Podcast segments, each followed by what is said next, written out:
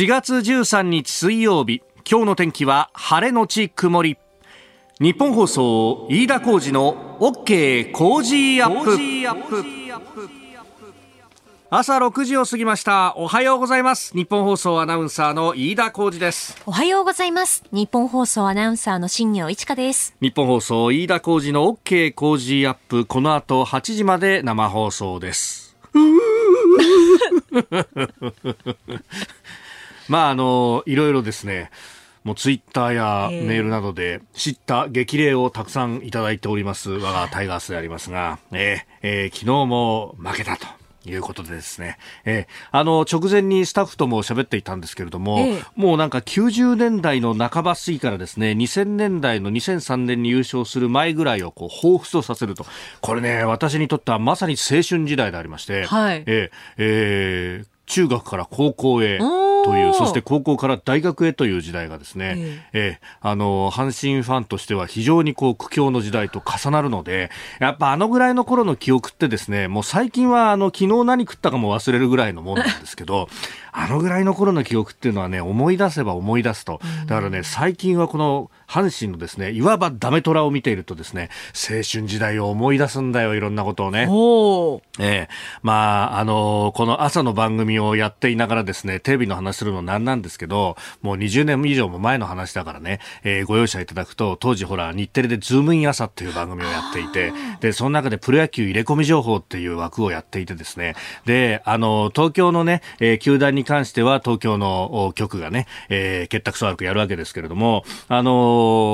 ね、関西の局の話は関西の局の読売テレビの人がやってですね、そこで辛坊治郎さんだとかが出てきて、大体泣いていたっていうようなね、話だったわけでありますが、はい、で、あれ、九州の局でホークスの情報をやったりとかね、やるんですが、そこであの、こう、パッと見て昨日の試合がわかるようにですね、入れ込みくんっていう人形が置いてあって、で、この人形がですね、4つの顔に変化するんですよ。笑い顔から泣き顔まで4つあるんですけど、で、まあ大体あの、阪神の入れ込みくんはですね、えー、泣き顔が多かったなっていう。まあでもね、そうすると、こう、一勝一勝が非常に貴重になると。あるいは負けた試合にも希望を見出すと。えデイリースポーツ今日の一面はテル3号もというですね。ええー、話が出ておりまして昨日は佐藤輝明選手のホームランもありましたんで、はい、そうなんですねそうなんですよ、うん、もうねいろんな明るい話題が満載じゃないかという話でして、え入れ込み君で言うと、あの、高校の時のですね、先生が、はい、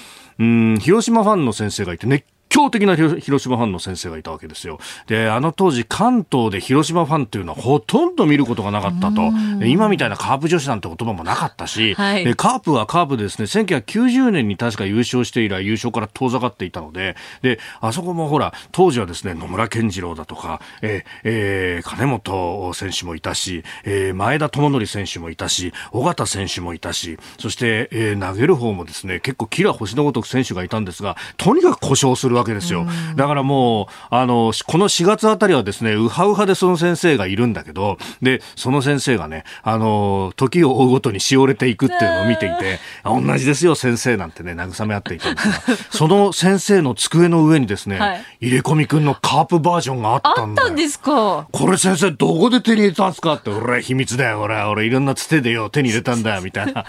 話をしたんですが、藤本先生っていうね、えー、なんだか変わった先生がいっぱいいるなっていうような学校でね、育ててもらったのも、今となってはいい思い出だし、ね、あの、やっぱね、変わったものは変わったものを呼ぶみたいな、そのね、広島ファンの熱狂的な先生がいたりとか、はい、あと、高校の同級生にですね、また熱狂的な中日ファンの知り合いがいてですね、で、またね、これがね、我々が高校卒業する年、1999年にね、中日優勝したんだよ。優勝するんで、あのある日、その大木君と男が真剣な顔でやってきて、飯田君、中日はいよいよ優勝するよと、そうだね、大木君優勝だよねって。こんな優勝なんか目の前で見る機会は一生に一度もないと思うんだと。で、えー、ちょうどね、マジック1だったか何だったかな、優勝がかかる試合で神宮球場だったのよ。で、日田君、俺はこれから神宮球場に行こうと思うんだよって、朝の会のホームルームの直前に言い出してですね、はあ、君、一緒に来ないかと。そうか、こんなことは一生に一度しかないよなって言ってですね。で、相談をした結果、当日の入場券は朝早く行かないとおそらく買えないだろうと。平君、ここは一元終わったら飛び出すしかないぞって。言って、そうだね、大木君って言って、一元終わって飛び出してね、神宮球場までわざわざ行きました。お二限の先生がちょうどその藤本先生で、飯田、お前どこ行くんだ？って言われて、すいません先生、今日は神宮球場に優勝見に行きますって言って、そうかいや、それはもう絶対見てこいえ、なんていい先生なんでしょう。大丈夫なんですか？みたいな。ひどい学校だったなと思って。いや、でもね、昨日の試合、じゃあ、大木くんもニッコニコだったんじゃないですかね。そうだよ、その中日だったんだよ、昨日は。しかもその中日が。逆転したんだよ、8回に。大きくおめでとうございます。だからこれメ、メモってたのか。はい。な笑わないと泣いてしまいますが。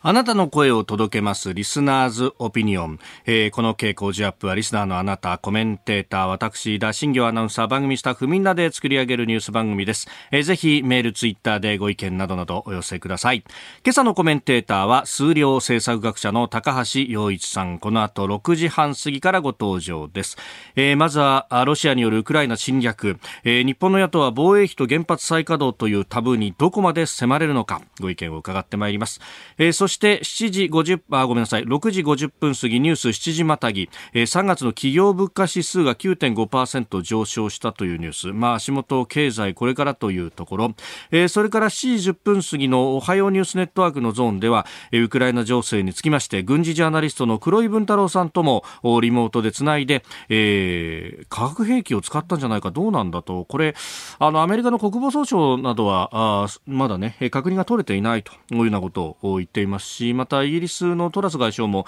えー、パートナーなどと確認をするところだという発言にとどめておりますが、まあ、このあたりどうご覧になっているのかというところを含めて聞いていきたいと思います、えー、ニュースキーワードのゾーンは新型コロナ2類5類の指定見直しそして、えー、バイデン大統領5月末来日時には拉致家族と面会調整というニュースも取り上げていきます。メールツイッターこちらです。メールアドレスは、コージーアットマーク 1242.com。アルファベットすべて小文字で COZY でコージーです。コージーアットマーク 1242.com。ファックスは0570-021242。ツイッターはハッシュタグコージー1242。ハッシュタグコージー1242です。今週はケンコーマヨネーズから神戸サラダ一番館コールスロードレッシング、ケンコーマヨネーズレストランの味、ガーリックバターソースの3本セットを毎毎日5人の方にプレゼントします。プレゼントの応募、おはがきでもお待ちしています。郵便番号100-8439、日本放送飯田工事の OK 工事アップまで。また、工事アップの番組ホームページにプレゼントの応募フォームがあります。こちらに住所やお名前、電話番号を登録してご応募ください。ここが気になるのコーナーです。スタジオ長官各紙が入ってまいりました。えー、ウクライナ情勢について、えー、非常に、心が痛むという表現ではありきたりすぎるなというようなですね、えー、写真付きでの一面展開ということになっています。えー、記者もね、中に入って、そこからリポートというところも多いと、朝日新聞は真っ二つ地下から声住民生き埋め、ロシア軍が捜索認めずというですね、首都キーウ近郊のボロジャンカという都市について、まあ、ここはブチャよりもさらにもう少しだけ北西に移ったというところで、ベラルーシとの国境にも近いというところでありますが、ここでの現地リポとなっています。それから読売新聞一面はウクライナマリウポリ死者2万人というマリポリの市長がですね AP 通信の取材に答えたというところですが攻防が激化しているといまだ市民12万人が残っているということが一面で書かれております。えー、そして毎日新聞化学兵器疑惑応酬アメリカ中止親ロ派は否定ウクライナということで、まあ、この化学兵器が使われたかどうなのかということ昨日ね情報があの昼間あたり結構錯綜しておりましたけれども、まあ、このあたりも含めて、えー、この後7時10分過ぎおはようニュースネットワークのゾーンでは、えー、軍事ジャーナリストの黒井文太郎さんにこのあたりの情勢についても聞いていきたいと思っております。えー、それからですね気になるニュース。まずはこれ産経が一面トップで伝えてるんですが日本にオーカス参加打診という大きな見出しがついています。あのオーストラリアとイギリス、アメリカの安全保障協力の枠組み、これもともとは、えー、原子力潜水艦のね、技術を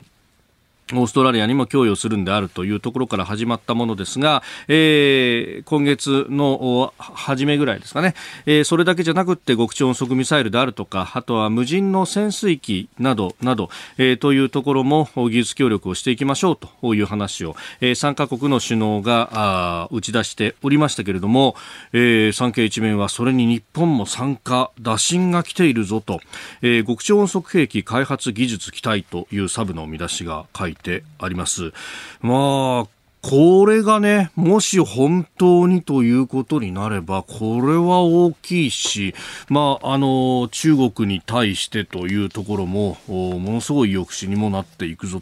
というところでもあります。まあ、あのね、えー、参加した場合は、名前もジョーカスなどとするという名称が想定されると。日本一番前に来ていいんですかっていうようなね、話ですが、まあ、それだけ逆に言うと地政学的に見ても日本の位置というものがいかにこう、前にあるかということのこれ、証左なのかもしれないなというところであります。まあ、あの、もともとね、自由で開かれたインド太平洋という、これは、まあ、日本が、えー、世界に向けて発信構想をしたという概念でありまして、これにアメリカも、これを使ってですね、えー、太平洋軍というハワイに総司令部のある、えー、軍をですね、インド太平洋軍に、えー、 INDOPACOM というふうに変えて、いるわけですし、ここの重要性というものは、えー、前々から言われていたところでもあります。えー、そしてこの東アジア情勢ということを考えると、もう一つ気になるのは、このところ、えー、空母打撃軍が、うん、東シナ海であるとか、まあ、あで展開をしているということが報報じられております、えー、空母エイブラハム・リカーンをはじめとする大気軍が、まあ、今、えー、ウルサンの沖あたりにいるということが言われていてそして日本の海上自衛隊であるとかあるいは韓国海軍とも合同の演習を行うというようなことが観測されています。でこれあの4月15日に、えー北朝鮮のキム・イルソンの氏の生誕110年の記念であるということで、まあ、ここら辺を目標にしながら核実験が行われるんじゃないかというようなことも、えー、言われております。まあ、誠しやかにそれが言われているというところですが、まあ、衛星の写真などでかなり準備が進んでるんじゃないかというようなこともですね、えー、出てきていて、まあ、このあたり、えー、今日日経がね、ちょっと詳しく報じて、えー、いましたけれども、まあ、あのー、この辺を睨みながらですね、アメリカもウクライナばかりではないぞというところの、まあ、情報戦、あるいは C 行動というものをやっている。まあ、日本、本当、遠くの戦争だからといって気が抜くわけにもいかないし、むしろ備えはしなきゃいけないということがまた、これもニュースにわかるニュースであります。さあ、ここで番組からのお知らせです。来週4月18日月曜日からの工事特別企画です。経済から外交安全保障までどうなる日本工事ワールドウォッチ様々な値上がりなどの影響が家計や企業を直撃、さらにはウクライナ、北朝鮮情勢も予断許さず、外交安全保障の重要性に注目が高まるであろうというこの時期、工事では日本のみならず世界の情勢に各界のエキスパートたちと注目してまいります。えー、まずゲストですけれども、高市早苗自由民主党政調会長、そして河野太郎自由民主党広報本部長の登場です。えー、さらにコメンテーターの方々、18日月曜日はジャーナリスト須田慎一郎さん、19日火曜日外交評論家内閣官房参与三宅邦彦さん、20日水曜日作家で自由民主党参議院議員の青山茂春さん、21日木曜日明治大学教授で経済学者の飯田康之さん、えー、そして22日金曜日は青山学院大学客員教授でジャーナリスト、峰村健二さんというラインナップです。はい、さらに6時40分過ぎの黒木ひとみさんの朝ナビはゲストとしてはこの方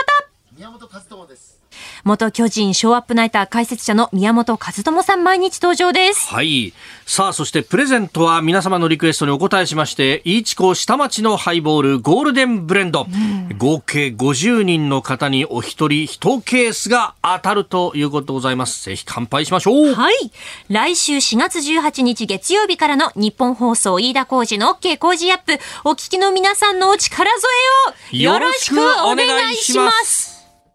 この時間からコメンテーターの方々にニュースを掘り下げて、えー、いただきます、えー、今朝は数量政策学者高橋洋一さんです。おはようございます。おはようございます。よろしくお願いします。まあこの春から番組聞き始めたという方もいらっしゃるかもしれません。改めて高橋さんのプロフィールご紹介いたします。1980年に大蔵省に入省されました。まあ現在の財務省ですね、えー、理財局資金企画室長や内閣参事官などを歴任、えー、小泉内閣安倍内閣では改革の司令塔として活躍されます。2007年には財務省が隠す埋蔵金を公表したさらば財務省官僚すべてを敵にした男の告白を発表。山本七平賞を受賞していらっしゃいます。YouTube 高橋洋一チャンネル、ウェブメディア、現代ビジネスなどでご意見を発表していらっしゃいます。夕刊富士毎日コラム出てますね。うん、えー、最新の記事には、ウクライナ侵攻で日本の野党は防衛費と原発再稼働というタブーにどこまで迫れるかと。英雄、まあこれね、選挙を前にしてっていう、争点にすればいいのになと思って、全然、争点に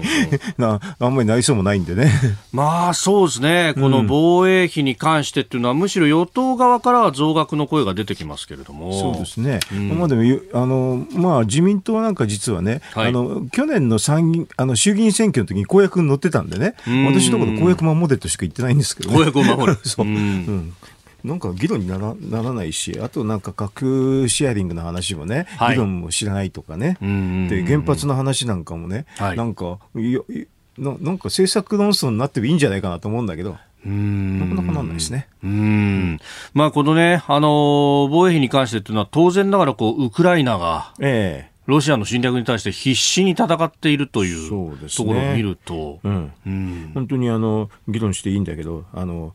ちなみに世界で150か国でずっと防衛費で GDP 比並べると、はい、日本って下から30番目ぐらいだから、ものす先進国ってみんなもも平均以上なんですよね。はい、すんごい高いのにね、日本だけ非常に低いです。うん。まあ、NATO のその目標値というものが2%、そうですね、GDP のと、ええ、日本で考えると、まあ、ざっくり500兆 GDP があるとして10兆円,、ね、兆円と、ええー、ところが現状は5兆円。5兆円、うん、先生6兆円で、あの、去年の補正の時にね、はい、あの防衛費ちょっと直した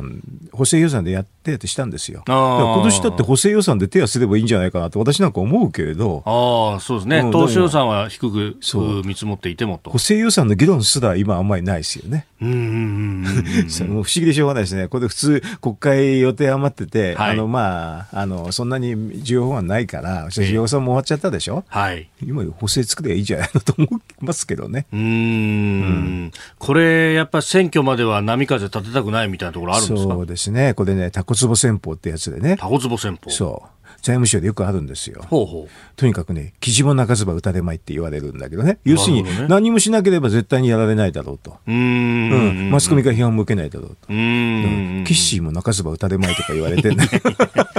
そんなこと言われてるんですか、うん、って私が言ってるだけかもしれないけど。なるほど。いや、でもね、それ、あの、それこそ、まあ、かつてのその昭和元禄と呼ばれたような時代だったら、それでもこうね、自動運転で行ったかもしれないですけど、うんえ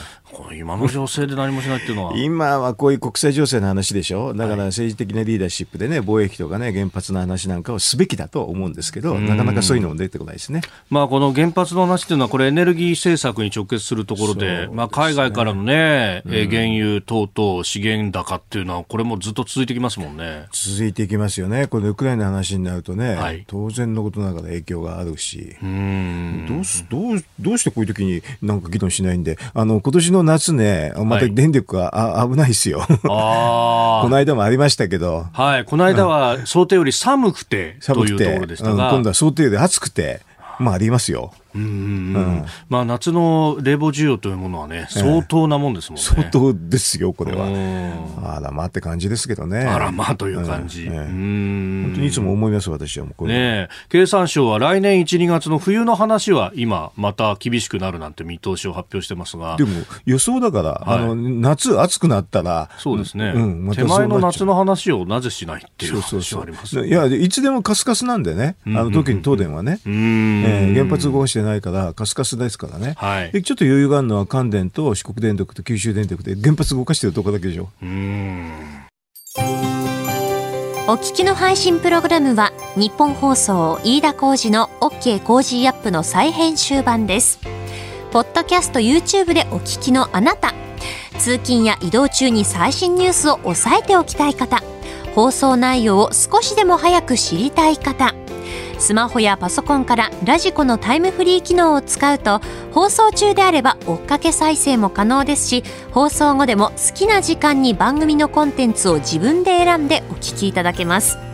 4月から番組が少しリニューアル。6時台に紹介するニュースをボリュームアップしました。ニュース全開でお送りします。そして7時台の後半にはエンタメスポーツのコーナー。こちらもさらに充実したラインナップでお届けします。日本放送のエリア内でお聞きの皆さんラジコラジコのタイムフリーでチェックしてください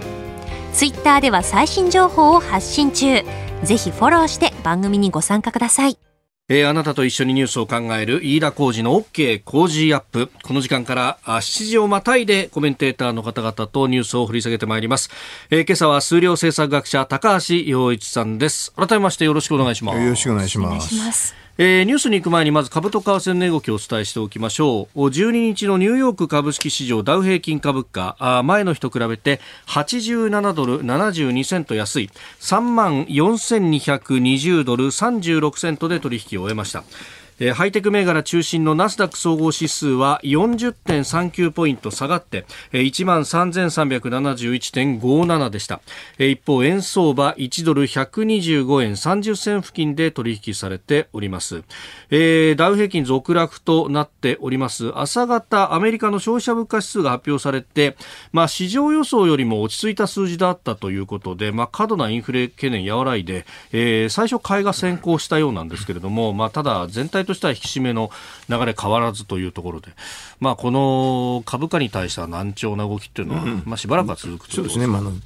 金利が上がるとね、はい、株式はちょっとねっていう感じですね。うんうん、ね次の FR、FOMC で0.5%利上げもあるんじゃないかみたいな話が出てきますね。そうね。あの、もうちょっと引き締めて、あのこういうのね、指標を見るんですけどね、はい、コア CPI っていうのを見てると大体わかるんですよ、うんうん、普通はね、はい、CPI で説明するんですけどね、コア CPI っていうのがエネルギーとか食品を除いたやつなんで、でもそれでアメリカで3月って数字で6.5%出す。コアで6.5コアで、うん、コアで6.5ってことは結構インフレ感じですね。で、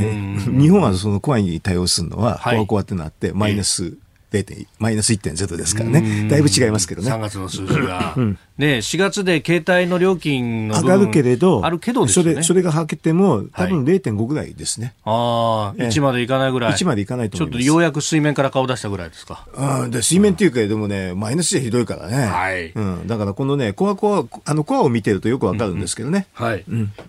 えー、では、まあ、足元のその経済も含めて、えー、今日の七時またぎこちらのテーマです。3月の企業物価指数9.5%上昇39年ぶり高水準。日銀日本銀行が12日に発表した3月の国内企業物価指数は112.0と前年同月比9.5%の上昇でした。プラスは13ヶ月連続です。指数の水準は1982年の12月以来39年3ヶ月ぶりの高さとなりました。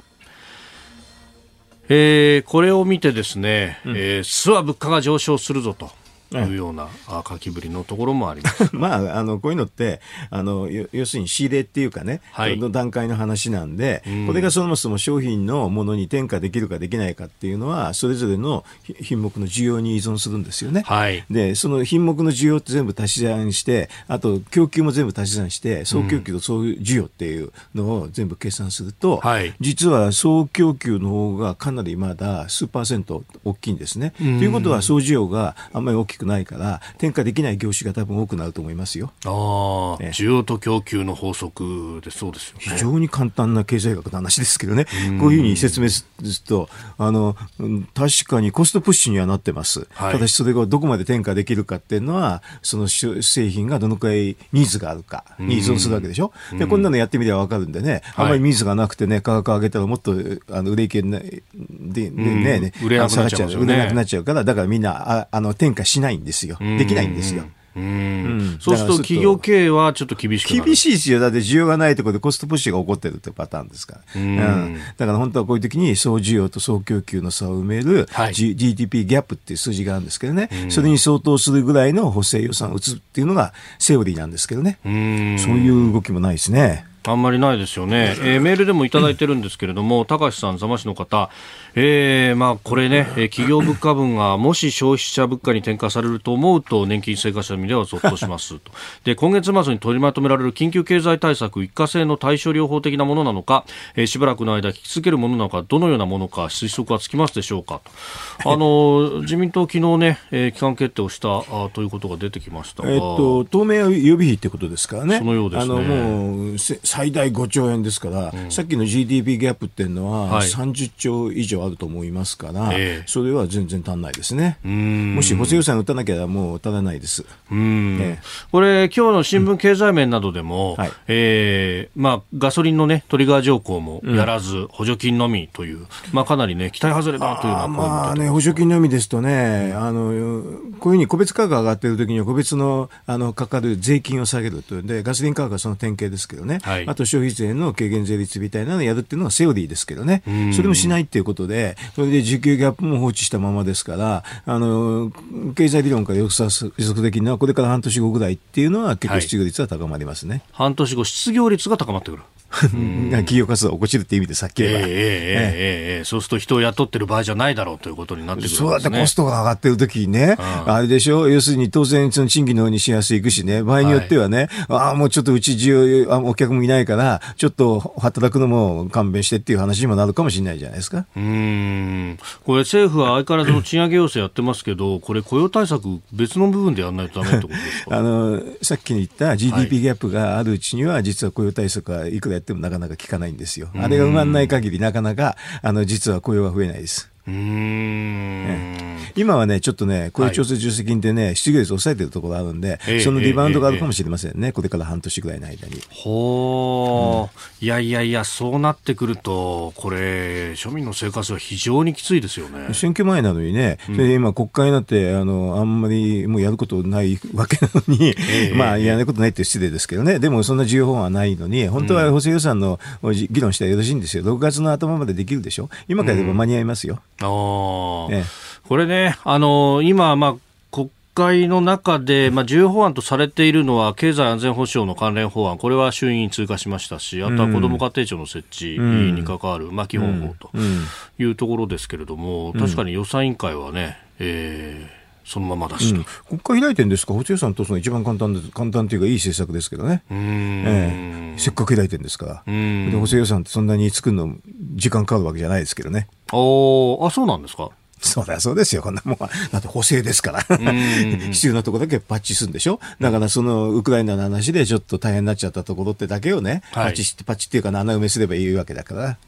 私だったらすぐ多分ね、防衛費の話なんかね、補正予算でちょうどいいね、題材だなっていう感じがしますけどね。おおなるほど。ええ、じゃあちょっとその補正予算、えー、防衛費の話、はい、それからね、産経の一面のジョーカスなんていうところも含めて、ええー、7時をまたいでお話をいただこうと思っております。はい4月13日水曜日時刻は朝7時を過ぎました。改めましておはようございます。日本放送アナウンサーの飯田浩二です。おはようございます。日本放送アナウンサーの新業一華です。今朝のコメンテーターは数量政策学者高橋洋一さんです。引き続きよろしくお願いします、よろしくお願いします。さああ、7時またぎであります、補正予算等々の使い道、もし高橋さんがやるとしたらというところで、うん、さっきちょっと防衛費という話が出ました。ええ。うん防衛費ね、はい、あのなんかあの世界のランキング見てもね、あの日本って非常に防衛費の GDP 比って低いんですよね。はい、で大体低い国っていうのはあの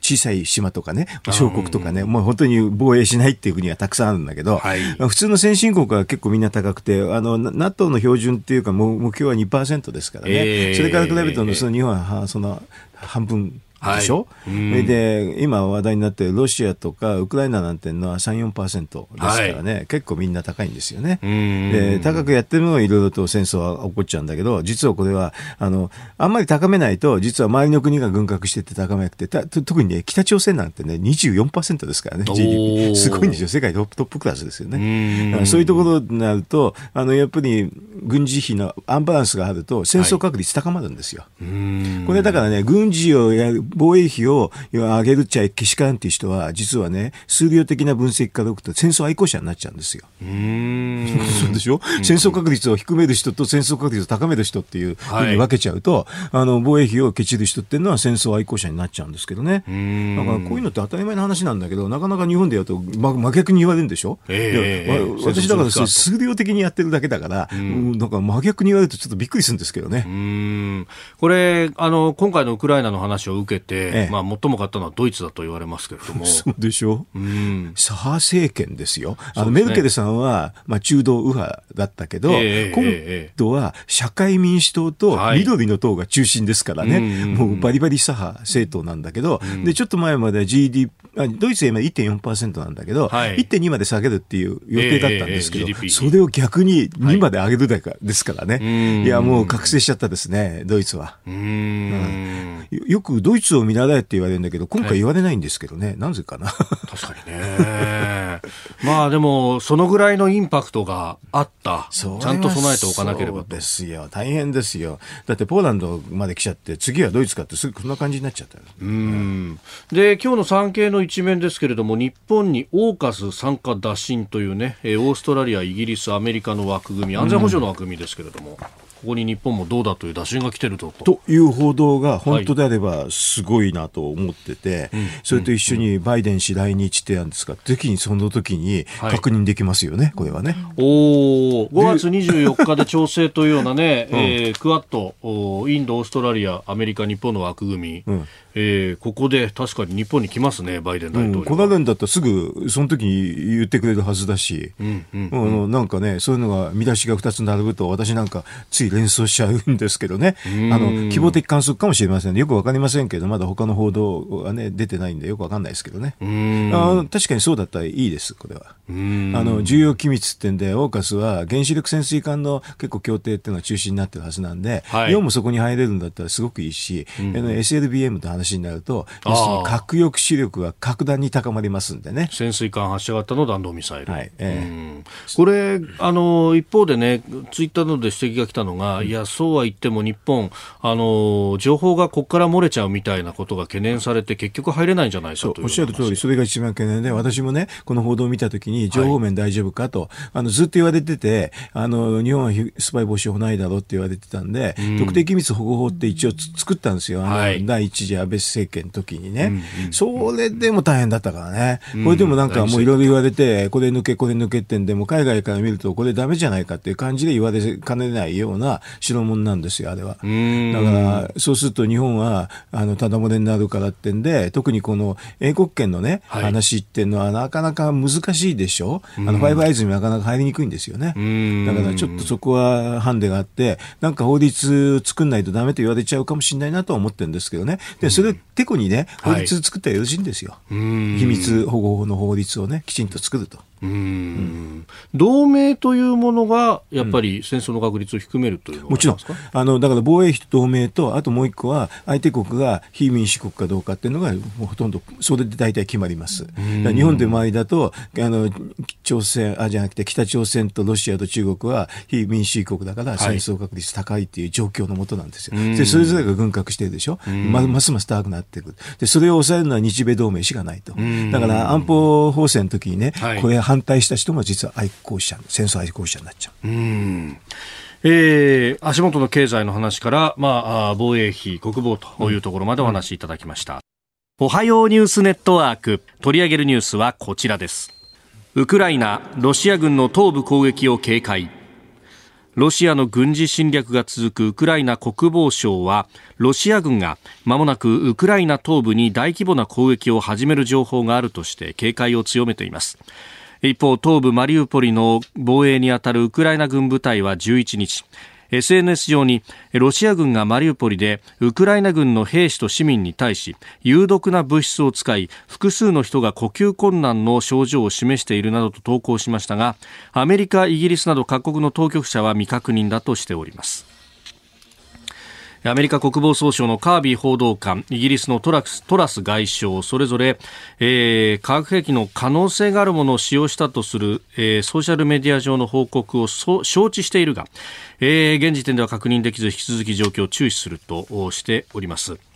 えー、このウクライナ情勢についてですね、えー、この時間軍事ジャーナリストの黒井文太郎さんに詳しく伺ってまいります。黒井さんおはようございます。あおはようございます。よろしくお願いいたします、はいあの、まず、この化学兵器に関して、うん、昨日情報が錯綜していたようなところありますが、黒井さん、どうご覧になりました？まあ、そうですね、そのあれはですね、その現地のウクライナ部隊が、まあ、そうじゃないかということで言ってるという、まあまあ、ソースが一つ、まあ、情報ソースが一つだけなんですね。はい、えー、ですから、その何かそういった確認があったわけでもないので、え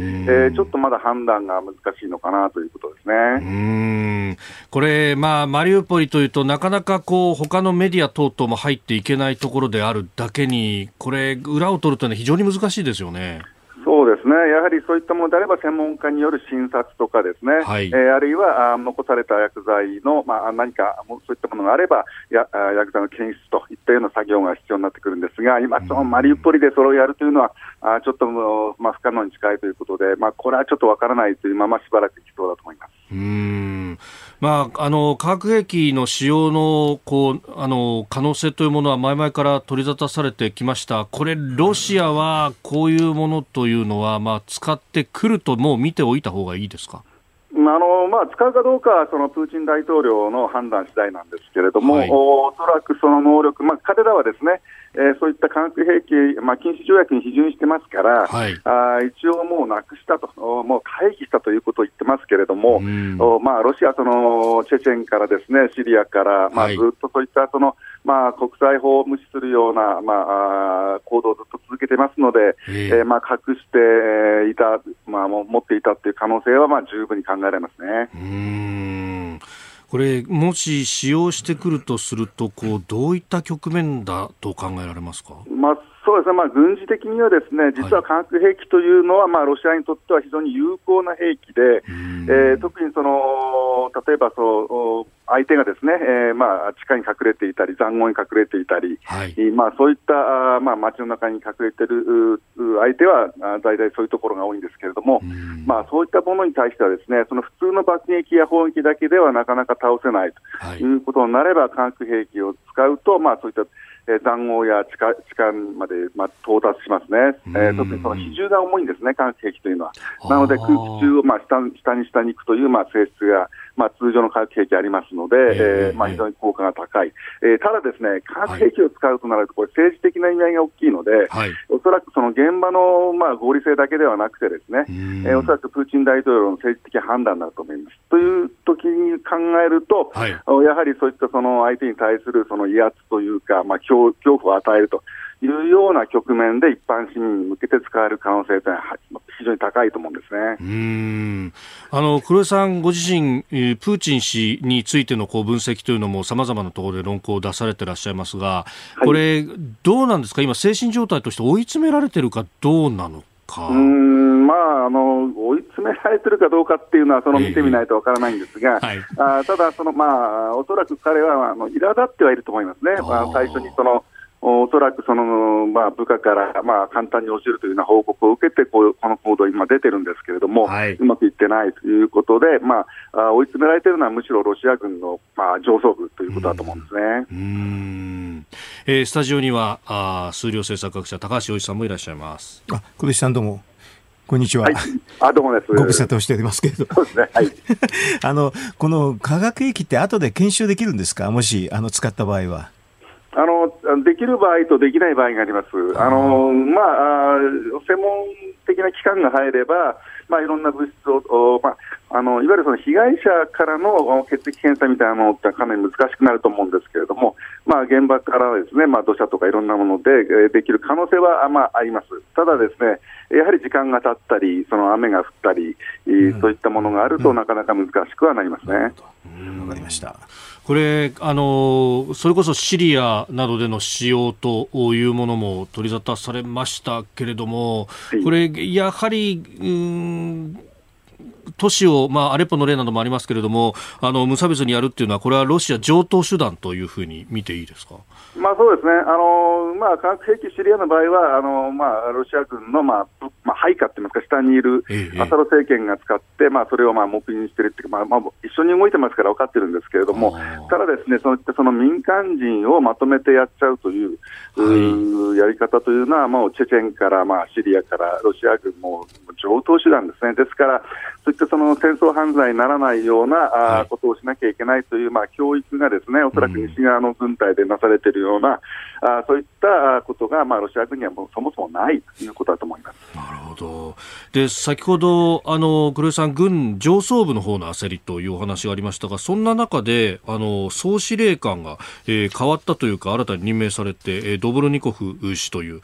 人だそうですけれども、はい、この人、あのシリアの攻撃にも激しく関わっていたというような報道もあります、どういう人物ですか？まあ、そうですね、あのまあ陸軍のまあ戦闘指揮官からまあ上がってきた人なんですけれども、はい、おまあ、シリアのまあ最初のロシア軍が介入した時のまああの総司令官として入りまして、えー、割と早い段階からあもうあの民間人、シリアの一般の民間人に対するう、まあ、無差別爆撃、まあ、例えば、えー、焼夷弾とか、クラスター弾とか、そういったあの禁じられたものも含めて使うという、まあ、あまり躊躇しないというところでは、あなんて言いますかね、その残虐性というよりは、はい、あその軍事的な効率主義といいますかね、えーまあ、効果を上げるためには、あそういった人道的な何か戦争犯罪みたいなものを厭わないということは、まあ、徹底してますね。はい、うんこれに対してウクライナ側ですけれども、あの戦車だとかをこうしきりに求めております、どういった戦い方になりますか？ですね、ですから、その一番大きいのは、その残虐な司令官がロシア軍で来たというよりは、はい、その一本化されて、あのいわゆるその司令部ができたんですね、今まではあ各軍がバラバラに動いていって、まあ、しかも戦線が広かったもんですから、はい、あロシア軍はその思ったような司令官が出せない、なので、まあ、司令部を作り、まあ、戦線もこうまとめて、ですね、はい、まあまあ、東部に集中するということであれば、まあ、本来のいわゆるその20世紀型の地上戦のやり方に戻ったということで、これ、かなり厳しいロシア軍の激しい、まあ、進撃が予想されます。それに対してですね、はい、まあ、ウクライナ側というのは、それをなんとか押しとどめないといけないんですけれども、えー、まあ、これまではその戦線が伸びきったあ部隊に側面からそういった歩兵による、例えばあのよく、ね、話題になりましたけれども、はい、あの歩兵が手で持って撃てるようなミサイル、対戦車ミサイルなんかが、はい、まあ、活躍したんですが、まあ、やはりその地上部隊同士の戦いということになれば、ですね、やはり戦車を中心とした、はい、まあ、装甲車部隊ですね、そういったロケット砲とか、あの自走砲なんかも含むんですけれども、そういったまあ、いわゆるその大規模な火力が必要になってきて、えー、それを、まあ、ウクライナにやっぱりそこがね、兵力が多いんですけれども、はい、あのそういった戦力、兵器が少ないんですね、そういった意味では、あ兵器、それから弾薬、そういったものを、まあ、なんとか西側に供与してほしいというところですね。あのウクライナの国防省なども、まあ、ここ1、2週間が非常に警戒だというふうに、うん、この辺が山になってくるというふうに見ていいですか？そうですね、ですからロシア軍が、まあ、かなり強力に来ますから、はい、それをここ1、2週間で、えー、答えられ、まあ、食い止められないと、ですね、まあ、うん、あいわゆる総崩れになる可能性もありますので、えー、そこはなんとか食い止めたいということで、まあ、とにかくそのよ、えーまあ、西側にですね、はい、えー、とにかくその武器を供与してほしいと、しかもですね、それをまあ迅速に前線に、えー、届けるというようなことが必要になってきますね。うん、黒井さん、最後に日本としてやれることっていうのはありますか？うん、あのやはりあの日本はその武器を送るのはちょっと政治的に難しいと思うんで、うん、やはり経済制裁ですね、今はやはり、あの岸田政権、まあ、やってはいるんですけれども、基本的にその G7 の決定に習うというところから、やっぱり一歩も出てないんですね。はい、え。ー、えー、なので、まあ、日本はですねやはりそのアジア、そのインドや中国に比べて、うん、えー、アジアの民主主義の、まあめまあ、なんですかね、そのリード国であるというのをもうちょっと前面に出して、はい、えー、特にインドや中国の対中国、対ロシアの、うん、まあ、経済的な支援を牽制する、なんか情報発信をどんどんやるべきだなというふうに思っています。なるほど黒井さん、朝早くからどうもありがとうございました。ありがとうございました。またいろいろ教えてください。どうもありがとうございました。はい、えー、軍事ジャーナリスト黒井文太郎さんにウクライナ情勢について聞きました。えー、以上、おはようニュースネットワークでした。続いて教えてニュースキーワードです。新型コロナウイルス5類指定に見直しを検討岸田総理が新型コロナウイルスの感染症法上の位置づけを見直す方向に入ったことが、糸本研究所の取材で分かりました。新型コロナウイルスについては現在感染症法で新型インフルエンザ等と位置づけられまして、えー、結核や SARS などと並ぶ2類相当となっております。ワクチン接種の加速や経口治療薬の配備などを睨みながら変更点やタイミングを検討し、夏の参院選後に感染症法上の位置づけを見直したい考えだということです。えー、5類にということですけれども、タイミングは参院選の後。ちょっと、ちょっと、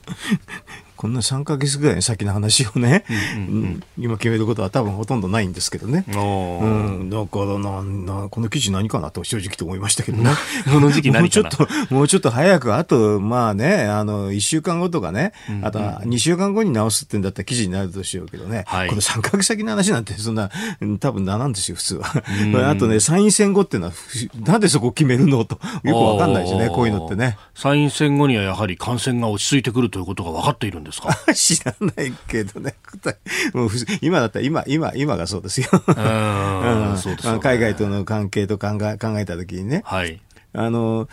オミクロン株の間だったら、それ致死率って確か0.15だったんですよね。えー、とこれはね、えーと、季節性インフルエンザだと、まあ、計算によっていろいろあるんだけど、はい、まあ、あの0.1%以下ですけどね。そうするとね、そんなに大きな差じゃないんですよ。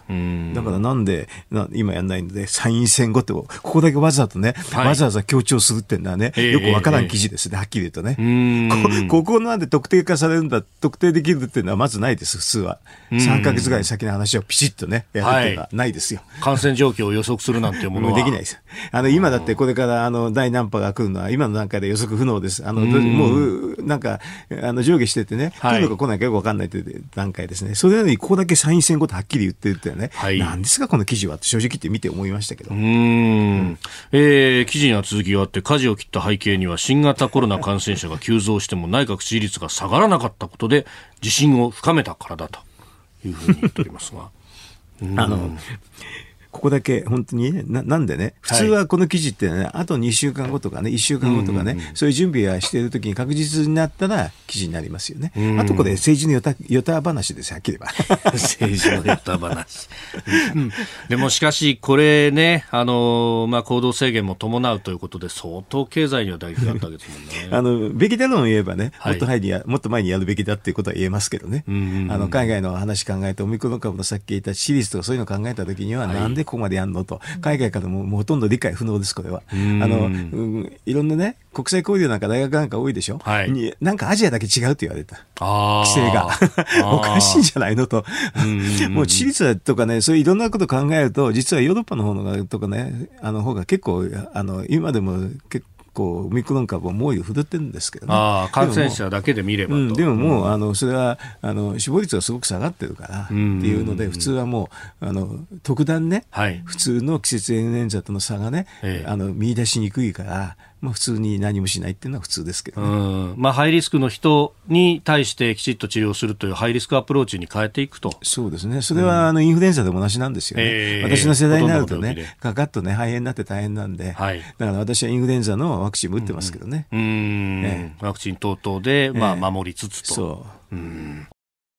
続いて、ここだけニューススクープアップです。この時間、最後のニュースをスクープアップ。バイデン大統領拉致家族との面会調整へ。産経新聞によりますとアメリカバイデン大統領が5月下旬の訪日に合わせて北朝鮮による拉致被害者家族と面会する方向で日米両政府が調整していることが分かりました。バイデン氏はクアッド首脳会合が見込まれる5月24日の前日23日に、えー、拉致被害者家族らと面会する方向で調整が進められているということです。まあ、来日したアメリカ大統領、オバマ氏、それからトランプ前大統領も面会をしていると、まあ、特にトランプさんね。ああ、すごかったね。あの、えっ、ー、と、国連演説でもきちんと言いましたしね。ねえ、えー、そうですよね。で、あの、飯塚さんにだったかな、ここの人はものすごい人と有本さんだったかな、うん、に対して、あの、グレイテストガイだというような話までして、本当に親身に聞いていたというようなね、うん、ね。聞きました。今もあれですよね、北朝鮮の話あるんだから、はい、あのバイデンさんにはちょっとね、これをきっかけに北朝鮮対策とかね、いろいろやってもらわないと、まあ、あの本土まで届くね、はい、ミサイルを北朝鮮が開発したとも言われるけど、えー、えー、どどどうやったらいいのかって感じになりますよね。あのかなんか本土まで届くともうあれですよね、アメリカは手を出さないっていうような不評になってますよね。うんそう、核小破壊が、というね、核の傘が破れるんじゃないかという話が出てますね。だから核の傘破れちゃった時にどうするのっていう議論もしてもらいたいんですけどね。うんうん、核の傘本当に刺すに足してくれるんですかもよくわかんないですけどね。あの、今、あの、なんか、これ協議があるでしょ？えっ、ー、と、核の話について、日米の協議の話っていうのも、あれもよく、どこまでやってるのかよくわかんないしね。うん、あの、基本的にか、あの、今はもう、お願いベースだし、あの、アメリカの核の話は全く日本はわかんないっていうのが原則ですよね。えー、だから核シェアリングしてね、あの要するにいろいろと運用を共有するって考えがあればね、同盟関係強くなるんですけどね。うそうすると戦争確率も減るんですけどね。だからそれをぜひやってもらいたいですよね、今こそ。うんまあ、抑止力をどう高めるかっていうところの一つの大きな手段になるわけですよね、これはね。そうですね。あの、だからオーカスの話がもしかあればね、あの、源泉が、日本がレンタルできれば、抑止力がむちゃ、すごく高まるんですけどね。うん,、でもこういう形すると、なんか戦争に巻き込まれて逆に戦戦争になるんだっていう人の意見が多くて困ってるんですけどね。あの、安保法制の時からね、はい、私は同盟を強化すると戦争確率減るって言って、たり言ってたし、えー、防衛費高めるのは戦争確率減るっていうことを、あのね、過去の数量分析でね、言ってきたんだけど、私アメリカで留学して、なんか経済の専門家って言われるんだけど、留学したのは完全に安全保障と国際関係論なんですよ。うん、そういう話をするとすごくね、違和感を持たれるっていうのは日本はちょっとね、あの、ちょっとびっくりしますけどね。うん。で、このね、あの、本当に抑止の話でいけば、北朝鮮は確かにアメリカ本土に届くミサイルをもう持ったというふうに、まあ、あの、これれ、悲観的に見ればというか、備えるべきはそこですよね。で、うん、そこを考えると、じゃあ日本は近いところにあって、短距離のミサイルはもうすでに何百発と狙っているというふうになると、うん、これ、あのそれこそ80年代に、えー、アメリカには届かないけど、ヨーロッパに届くミサイルを配備するぞっていうね、うね。ユーロミサイル、うん、ソ連、当時のソ連がと、ええ、でそれに対して、まあ、まさにその核シェアリングのきっかけになったということですよね。そうですね。だから核シェアリングがあって普通なんですけどね、うん、これ議論としてはね。だからで、でそういう話すると自民党の中ではね、NATO 型の核シェアリングやらないというのはその通りなんだけど、はい、あの要するにヨーロッパは地続きなんで、全然それは違う違うね、タイプの核シェアリングしかあの日本では議論できないんですけどね。まあ、NATO の場合は、まあ、その戦略爆撃機であったりとかで持っていくという形を取ってますけど、まあ、日本の場合は海があるというところ海があるから仕方ないから、もう原子力潜水艦を使うしかないんですよね。あの軍事的なあの選択肢を考えると、はい、だからそうすると源泉の共有とかね、そういう話になるはずなんだけど、そういう議論すら実はしないっていうのが今のあれでしょ？自民党の中で、あの結構一部の人は言いますよね。一部の人は議論するって言ってるんだけど、でも本当は、だったら公約に出してくださいって私年中言ってるんですけどね。公約に出してもらうと国民でよくわかるじゃないですか。はい。議論するかしないかの公約だから簡単でしょって言うんだけど、